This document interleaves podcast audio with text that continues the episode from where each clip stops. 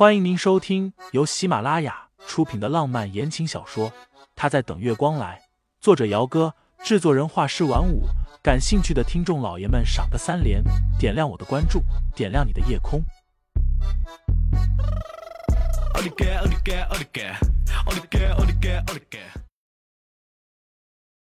第一百九十七章，救命！哎，这这还愣着干什么？快去老李家借车啊，把他送镇上看医生去。哦哦，我马上去。谢叔反应过来，赶紧跑出去了。这真的有，菩萨保佑，可千万别出人命啊！谢神喊完“菩萨保佑”，转而又骂道：“你可真是会挑日子生病啊！病死了我还得倒贴钱呢！呸！”一边骂着，一边把沈清新给拉了起来，然后出去了。清新两只手撑在桌子上，浑身的神经都绷得紧紧的，丝毫都不敢放松下来。昨晚他一夜没睡，最后想出了一个蠢办法出来。脸上的红肿是他自己用力掐出来的，为了不留下太明显的印子，他几乎是隔半个小时就往自己的脸上狠掐一把。天亮的时候，他估摸着谢氏夫妻起床的时间，开始慢慢的喝水，喝了半壶的开水。做这一切，把自己弄得越惨，这夫妻俩害怕他会出事，肯定是不会放任不管的。只要能去了镇上，但是清新的愿望落空了，因为隔壁家的三轮车前一天就被借出去了，要晚上才能还回来。村里除了隔壁的李家，就是村长家还有三轮车了。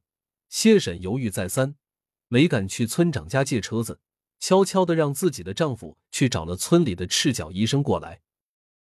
这医生其实是有医护执照的，听说是因为在大城市里得罪了什么人，待不下去了，所以才流落到了这个地方。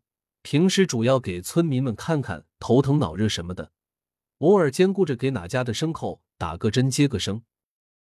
医生姓李，是个身宽体盘的中年妇女。谢叔把李医生给请过来的时候，清新已经被谢婶扶着到床上去了，地上的脏污也都清理干净了。啥问题呀？李医生背着个挺大的医药箱，套着件有点脏的白大褂，说话的时候脸上的横肉有点抖。谢婶用着方言。一通把清新的情况给说了，方言夹着几句普通话，清新勉强能听懂些许。胸口疼。李医生瞥了眼沈清新的胸口，他身上穿的是谢神给的，从地摊上买来的粗布衣服。不过尽管如此，身上那身与生俱来的贵气倒是遮掩不住。清新听他一口很流利的普通话，点点头，垂下了眸子。李医生从口袋里掏出一副听诊器，扭头对着谢家夫妻道：“你们先出去，我给他做个检查。”这谢婶犹豫了一下，让自己的丈夫出去。大家都是女的，我看着也没事儿吧？你在这儿会打扰我看诊。谢婶不走，她得提防着清新会不会和这李医生说什么。他不走，清新的心就提到了嗓子眼上，生怕这个医生发现她怀孕的事情，然后说出来。清新一只手抓着自己胸口的衣服，李医生拉了两下没有拉开，有点火了。你松手啊，干啥呢？清新微微咬着唇，就是不松。李医生是个急脾气，见清新这副样子，扭头冲着谢婶道。你一直杵这儿干啥？去弄点冰块来。谢婶皱眉，要冰块干啥？李医生指了指清新的脸，敷脸啊，他这脸不要了。谢婶又站了会儿，这才不情不愿的走了。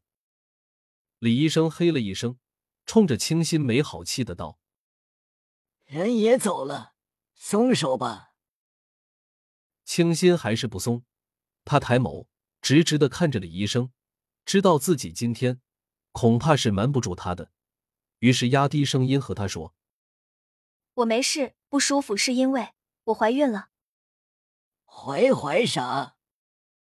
李医生一松手，改为去扒拉他的下衣摆。三个多月的孕肚，平常人看不出来，但李医生自是不一样的，他手一摸就能知道眼前的人没有撒谎。哎呦，我的老天爷！李医生隐隐约约的有听说谢家前段时间来了个亲戚，听说是谢婶娘家的什么侄女。村里都说这姑娘是刚刚死了丈夫，不受婆家待见，所以来投奔自己的远房姑妈的。但可没人说过这小寡妇怀孕了啊！谢神很快就拿了冰块进来，时间来不及。清新只能一只手轻轻的抚着自己的肚子，用唇语对着李医生说了两个字：“救命！”听众老爷们，本集已播讲完毕，欢迎订阅专辑，投喂月票支持我，我们下集再见。